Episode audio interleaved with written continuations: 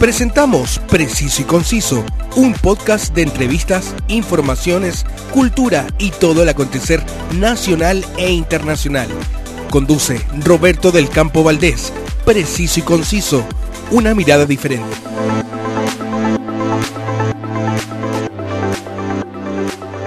Gracias por estar conmigo en una nueva edición de Preciso y Conciso con toda la actualidad informativa sobre los hechos noticiosos más relevantes de Chile y el mundo. Quiero darme el tiempo para agradecer a todos mis nuevos suscriptores. Es un honor para mí que me conviertan en parte de sus contenidos favoritos y por supuesto que es un estímulo para seguir trabajando en esta tribuna que me he autoconcedido y que me permite llegar a todos ustedes haciendo lo que más me gusta, que son las comunicaciones. Esta semana, desde el Palacio de la Moneda, el presidente Gabriel Boric informó al país respecto a la decisión del directorio de Codelco de cerrar la fundición Ventanas después de casi 60 años de operación y cada vez más frecuentemente vinculada a casos de intoxicación que por años han afectado a la población de Quintero y Puchuncaví.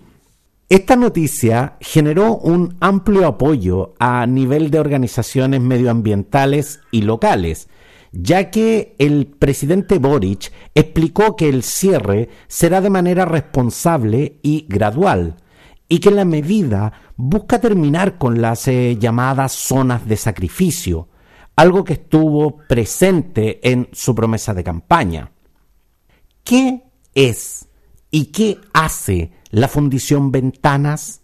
¿Y por qué el anuncio del cierre de esta generó, por una parte, alegría en organizaciones medioambientales y la amenaza de un paro nacional de parte de los trabajadores de Codelco? Quédate, porque vamos a analizar estas y otras interrogantes sobre esta importante noticia. Soy Roberto del Campo Valdés y esto es Preciso y Conciso. La actualidad tiene muchas miradas, pero solo una realidad. Escuchas Preciso y Conciso con Roberto del Campo Valdés. La decisión de cerrar esta histórica fundición de cobre fue adoptada por el directorio de Codelco y fue aprobada por el gobierno de Gabriel Boric. Como les decía, hay mucha gente feliz con esto, pero esta situación sin duda que provoca preocupación entre los trabajadores por el cese de alrededor de 350 puestos de trabajo. Si bien yo también creo que el cierre de Fundición Ventanas es un paso enorme hacia la carbono neutralidad y a elevar los estándares de producción con procesos más sostenibles y sustentables, también debemos ser empáticos con quienes ven amenazadas su fuente laboral. No solo los trabajadores de Codelco, sino que también las empresas contratistas asociadas a estas diferentes labores. Es por esto que la presidenta del sindicato número uno de ventanas, Andrea Cruces, hizo un llamado a paro nacional y responsabilizó directamente al presidente del directorio de Codelco, Máximo Pacheco, a quien le enrostró el hecho que jamás se había hablado de cierre y lo acusó directamente de vender a los trabajadores. Por su parte, Máximo Pacheco se defendió de estas acusaciones aludiendo que existe la clara necesidad de ampliar la capacidad de defender nuestro liderazgo comercial, humano y tecnológico en el mercado mundial del cobre futuro, señalando que se debe construir una nueva fundición con los mejores estándares ambientales y las más modernas tecnologías existentes. ¿Cómo fue que llegamos a esto?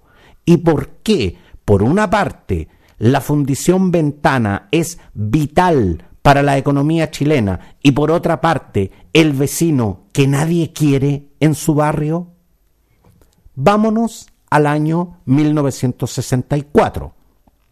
Las Ventanas, que es una pequeña localidad de 12.84 kilómetros cuadrados aproximadamente y 2.500 habitantes, perteneciente a la comuna de Puchuncaví, en la región de Valparaíso, eh, queda muy cerca de Quintero, para que, para que lo tenga como referencia. Tomó notoriedad eh, cuando ese año se instaló ahí la fundición y refinería de Enami, en la actualidad a cargo de Codelco, en la llamada División Ventanas. Tiene una capacidad de producción anual de 420.000 toneladas en su fundición, 400.000 toneladas en su refinería y 360.000 toneladas en ácido sulfúrico. En estricto rigor, el proyecto se inicia en 1958 con la instalación de la termoeléctrica de Chilectra en la zona, pero es en 1964 cuando comienza a operar. Hago la aclaración porque me gusta ser muy preciso en, en lo que son las fechas. En 1966 se puso en marcha la termoeléctrica Ventanas 1, con una potencia de 120 megawatts. Obviamente con la tecnología de la época, que era con vapor y a carbón. Estas obras fueron inauguradas durante el gobierno de don Jorge Alessandri Rodríguez. En 1977 se inaugura la termoeléctrica Ventanas 2 con una potencia mayor, esta vez de 220 megawatts. Pero es en 1990 que se reconoce por primera vez problemas medioambientales provocados por fuentes emisoras de anhídrico sulfuroso, material particulado o arsénico. Esto obligó a la empresa a instalar una red de monitoreo permanente y a presentar un plan de descontaminación antes de julio de 1992. La zona fue declarada saturada por anhídrido sulfuroso y material particulado al área circundante al complejo industrial Ventanas por el Ministerio de Agricultura en 1994. Usted se estará preguntando, ¿qué es una zona saturada? Le respondo enseguida, diciéndole que una zona saturada en la terminología medioambiental y legal es aquella en que una o más normas de calidad del aire están sobrepasadas, según las mediciones y los decretos que establece el Ministerio del Medio Ambiente. Continuando con la cronología de la Fundación Ventanas, en 2003 Enami traspasa la empresa a Codelco, debido a conflictos capitales pasivos que alcanzaban los 500 millones de dólares de la época. Con un dólar al, precio actual, estaríamos hablando de la suma de 458.925 millones de pesos. Antes de seguir, usted me escuchó decir que este complejo industrial pertenece a la división Ventanas, ¿cierto? Pues esto porque Codelco tiene ocho divisiones que son la división Radomiro Tomic, la división Chuquicamata, la división Gabriela Mistral, la división Ministro Ales, la división Salvador, la división Andina, la división El Teniente, junto con la división Ventanas antes mencionada. Hago este alcance para establecer la diferencia entre la división y la localidad. La división se llama ventanas, la localidad se llama las ventanas. Dicho esto, usted se estará preguntando, ¿y qué es lo que aquí se hace? ¿Y por qué genera tanto ruido y malestar que se cierre? Siempre usted escucha que la minería y específicamente el cobre constituyen una parte importante de nuestra economía como país lo cual es absolutamente cierto. Usted ve a los mineros extrayendo los recursos de los yacimientos, pero eso no es todo. Como se dice, en esto no, no es llegar y abrazarse. El proceso productivo para la obtención de cobre refinado cuenta con diversas etapas que se inician con la llegada de la materia prima en la fundición Ventanas. Esto es, el concentrado de cobre que contiene entre 20 a 35% del mineral junto a otros metales. Tras varios procesos que sería muy largo detallar, se producen ánodos, es decir, planchas de cobre que contienen entre 98 y 99.5% de pureza. Finalmente, estos ánodos se van a la refinería donde se instalan en forma alternada una plancha de, de ánodo y otra de cátodo, a los que se aplica corriente eléctrica obteniéndose cátodos de cobre de alta pureza. Estamos hablando de un 99.99% de pureza. Lo que sale como producto final es cobre puro, a través de procesos como fusión, conversión y refinación. Se obtiene un cobre catódico, que es el principal producto. Ánodos y cátodos. Qué, términos más raros, ¿cierto? Los ánodos se obtienen del proceso de fundición, es decir, cuando se derrite un material a altísimas temperaturas para después vaciarlo en un molde, y su principal aplicación es la fabricación por vía electrolítica de cátodos de cobre, que es una plancha de cobre que puede llegar a pesar hasta 300 eh, kilos y mide un metro por un metro, con unos 5 centímetros de espesor. Es una plancha pesada de 99.99% de cobre. Estas planchas son las que se venden al mercado, donde se utilizan como materia prima para la mayoría de eh, las manufacturas electrónicas que requieren transporte de electrones, como su celular, por ejemplo. Este proceso que nos beneficia ampliamente en el plano económico porque la fundición y la refinería dan trabajo y son vitales para la economía de las eh, localidades cercanas, es altamente contaminante. Y esas mismas localidades son las que se han visto afectadas por casi 60 años de faenas. Si usted ha estado cerca de la zona, la postal más característica es la gran chimenea que por su altura es visible desde, desde muy lejos, pues esa chimenea elimina al ambiente SO2, que es el dióxido de azufre, un gas incoloro con un fuerte olor. El SO2 forma parte de un grupo más grande de óxidos de azufre gaseosos. Este complejo contamina porque tiene un diseño antiguo, no es una planta sellada. Muchos de sus reactores son abiertos, en galpones abiertos. Tiene pequeñas pérdidas, pero pérdidas al fin y al cabo. ¿Esto puede evitarse? Claro que puede evitarse, pero la inversión para convertirla en una industria con tecnología de punta y más amigable con el medio ambiente implica realmente una inversión gigantesca.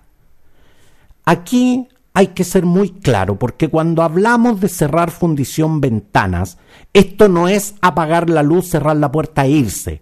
Hay procesos que no se pueden detener y si se detienen es muy costoso volver a colocarlos en operación.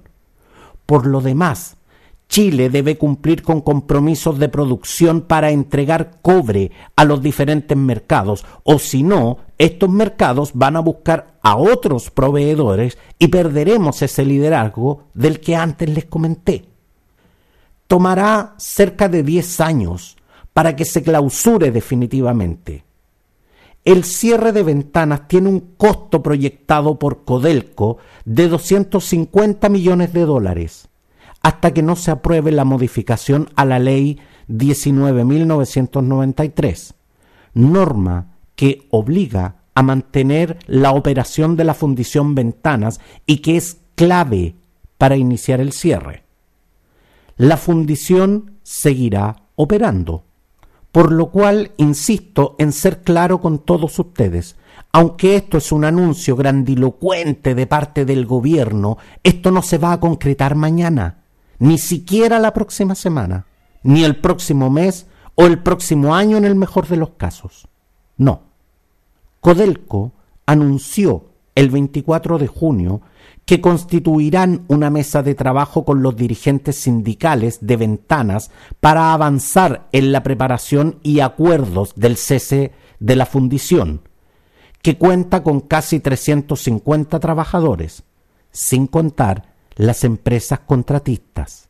En eso quiero ser muy enfático porque estas empresas también tienen trabajadores y esos trabajadores también van a quedar sin su fuente laboral la empresa está adecuando sus procesos al nuevo plan operacional, de modo de cumplir con las exigencias de la autoridad y priorizar el resguardo de la salud de las personas y la protección del medio ambiente.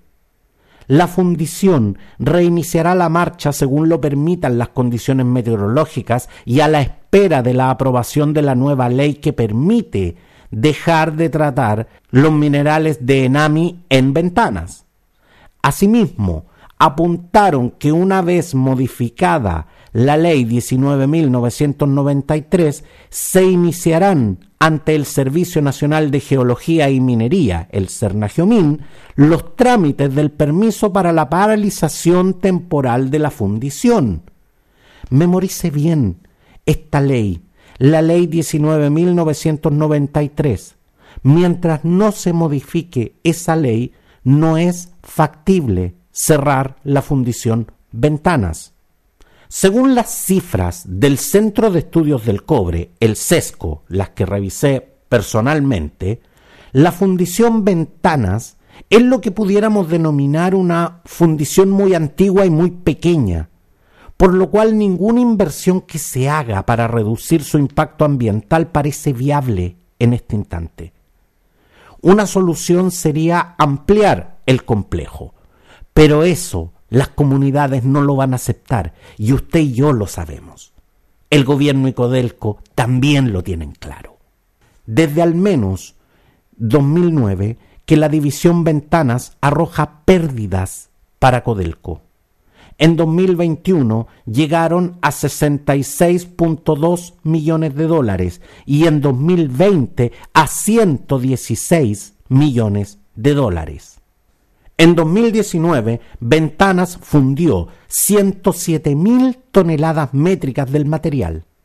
En 2020, en tanto, fueron 117 mil toneladas métricas indicadores que mejoraron en 2021. Sin embargo, en su memoria de este año, Codelco debió anotar que en 2020 existió un deterioro del valor de los activos de la división por 24 millones de dólares antes de impuestos.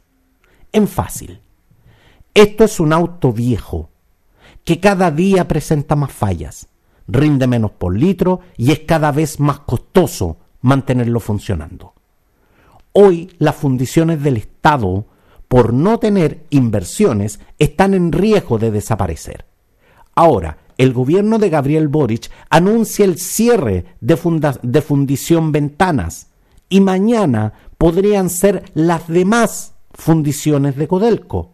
¿Por qué no? Los trabajadores de la Corporación Nacional del Cobre, Codelco, iniciaron el 22 de junio un paro en respuesta a la decisión del directorio de avanzar en el cierre de Fundición Ventanas. Andrea Cruces, presidenta del Sindicato de Trabajadores número uno de Ventanas, quien hizo fuertes declaraciones en contra del presidente de Codelco, también tuvo fuertes epítetos contra el presidente de la República. Manifestó, el presidente Boric habla del cierre de ventanas por intoxicaciones en Quintero. Es un error y un desconocimiento que llega a dar impotencia. Nosotros, como División Ventanas, cuando nos informan del cierre, nos preguntamos, ¿por qué nos están cerrando? Esta fundición es un lujo para el país. Quiero ser sumamente clara a nosotros nos están cerrando y a mí me gustaría que la gente entendiera que cuando el presidente Boric dice que va a cerrar ventanas por intoxicaciones, por favor, nosotros llevamos 15 días detenidos y nos siguen acusando. El presidente nos acusa de las intoxicaciones y eso es falso. Exijo una explicación. Quiero saber qué está sucediendo. El gobierno no tiene argumentos, aseveró. Tras una reunión de varias horas con el directorio de Codelco en Santiago, la Federación de Trabajadores del Cobre confirmó el fin del paro que terminó siendo un verdadero chiste. Este debe ser el paro más corto en la historia de los trabajadores de Codelco. Luego de la reunión con el directorio de Codelco, los dirigentes de la Federación de Trabajadores del Cobre, a través de un comunicado, señalaron que convinieron establecer como un principio de diálogo el cuidado de la salud de los trabajadores y trabajadoras, de las comunidades donde se insertan las operaciones, la protección del medio ambiente, así como el resguardo de la empleabilidad junto al potenciamiento de Codelco como empresa pública. Acordaron también la formación de una mesa de trabajo en la división Ventanas, integrada por sus dirigentes sindicales, los representantes de la empresa, con el respaldo de la Federación de Trabajadores del Cobre, la cual abordará los escenarios del cese de la fundición que estén sujetos a la modificación de la Ley 19.993, donde también se consideró abordar la situación de las empresas contratistas y sus trabajadores que prestan servicios en el proceso de fundición de división ventanas. Pero en resumen, fundición ventanas se cierra y se cierra. Siempre que se modifique la ley 19.993. Y lo voy a repetir porque esto es vital para que esto se concrete.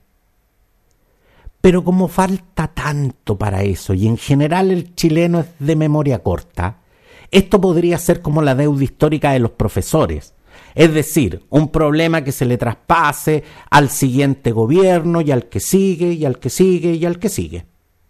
Yo sé que acá se está pensando y planificando con un criterio medioambientalista que va de acuerdo a los tiempos actuales.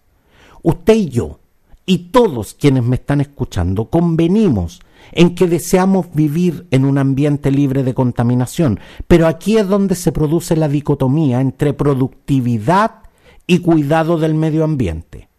Queramos o no, toda actividad humana produce contaminación. Lo importante es reducir esa contaminación a niveles que sean compatibles con la salud humana. En eso estamos claros. Pero cuando se trata de entrar a competir entre calidad y precio de un producto, usted compra la mayoría de las veces el producto que encuentra más barato y le da lo mismo si en su producción se talaron 100.000 hectáreas de bosque nativo. Producir de manera sostenible y sustentable es más caro y por lo tanto el producto final es más caro. Usted estará pensando entonces, si producimos cobre con tecnología de punta que no contamine, va a ser más caro y nadie nos va a comprar el cobre. La respuesta es no. Y esto porque la creciente preocupación internacional por las consecuencias adversas del cambio climático ha impulsado a las organizaciones e instituciones a profundizar su conocimiento respecto a los gases de efecto invernadero y su dinámica, por lo cual la huella de carbono se transforma hoy en un indicador reconocido internacionalmente y su alcance en el comercio de bienes y servicios, especialmente de aquellos transados internacionalmente y entre países con compromisos de reducción de emisiones que suscribieron al protocolo de Kioto importa. Es decir, no ganamos nada con producir cobre a bajo costo si después no tendremos dónde venderlo, porque estos mercados nos estarán vedados.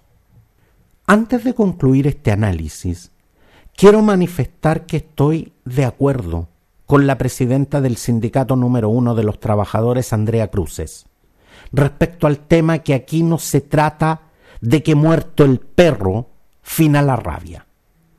El cierre de fundición ventanas, con todo lo que implica, es una cosa. pero esto es un cordón industrial que funciona permanentemente donde hay una fundición, una refinería y dos termoeléctricas que para mi gusto no han sido mencionadas para nada en este baile. Se ha hablado mucho de las emisiones, pero aún no está claro de qué fuente provienen. ¿Alguien las ha medido? ¿Alguien lo ha establecido?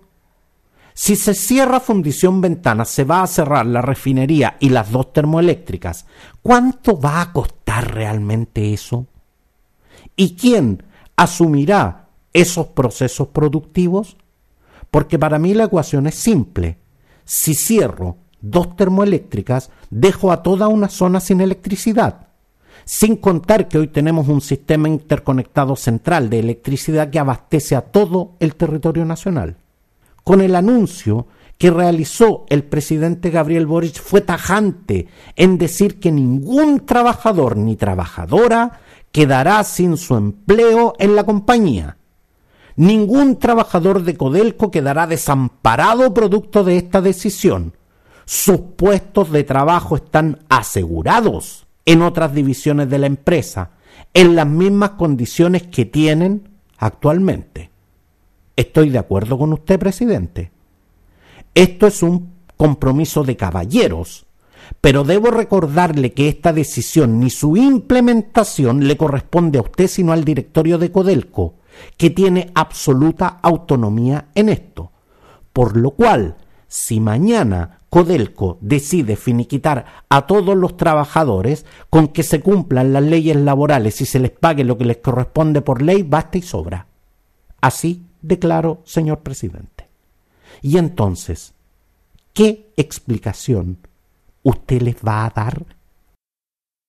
Recuerde que esta semana el secretario general de la Federación de Trabajadores del Cobre, Héctor Milla, realizó unas duras declaraciones en contra suya, tratándolo, entre otras cosas, de poco hombre y de hueón, frente a otro grupo de trabajadores riéndose a gritos y aplaudiendo, recordando su pasado como dirigente estudiantil y emplazándolo a usted, presidente, con palabras como es el país que ustedes pidieron, ahora lo tienen, sépanlo liderar, porque si no lo saben liderar, se los vamos a quitar, señores. Se los vamos a quitar. Fuertes declaraciones, señor presidente. ¿eh? Pero tengo claro que esto no traerá ninguna consecuencia porque su gobierno, como usted nos dejó clarísimo el 19 de mayo, no persigue ideas ni declaraciones, persigue delitos. En este instante, aunque los trabajadores de Codelco depusieron el paro, queda claro que piensan que usted no cumplió con los compromisos firmados con ellos durante la campaña presidencial. Bastante poco hombre, weón, bastante poco hombre, señor presidente. Te tratamos como un caballero y tú nos vendiste, weón, y no estamos dispuestos. En general, no suelo utilizar ese tipo de lenguaje en mi podcast por respeto a la audiencia, pero por respeto y mi compromiso con la información lo señalo textualmente. Le recuerdo, señor presidente, que epítetos parecidos escuchamos cuando se ordenó el desalojo de la refinería de Hualpén. Presidente Gabriel Boric, yo voté por usted y creo en su proyecto político. Creo también que, que usted es un hombre bien intencionado. Pero en estos momentos el proceder de su gobierno con este tipo de acciones da la sensación de estar improvisando, de no hacer los diagnósticos correctos y de tomar las decisiones trascendentales para el país en base a convicciones y no a hechos concretos. La actualidad tiene muchas miradas, pero solo una realidad. Escuchas Preciso y Conciso con Roberto del Campo Valdés. Este y todos los episodios de Preciso y Conciso están disponibles en Spotify y en las principales plataformas como Google Podcast, Apple Podcasts, Evox y muchas más. Escoge tu preferida y suscríbete. ¿Quieres estar siempre al corriente de todos los hechos noticiosos de Chile y el mundo? Suscríbete a mi canal Telegram y entérate al instante de todo porque soy el noticiario que te informa antes que el noticiario. Suscríbete. Comparte tu opinión y comparte conmigo tus apreciaciones en mis redes sociales. Gracias eh, por tu preferencia desde Santiago de Chile. Un fuerte abrazo y nos vemos. Te has informado de los temas del momento, una mirada amplia que te invita a ser parte del hoy y el mañana. Te invitamos a nuestro próximo capítulo de Preciso y Conciso con Roberto del Campo Valdés, una mirada diferente.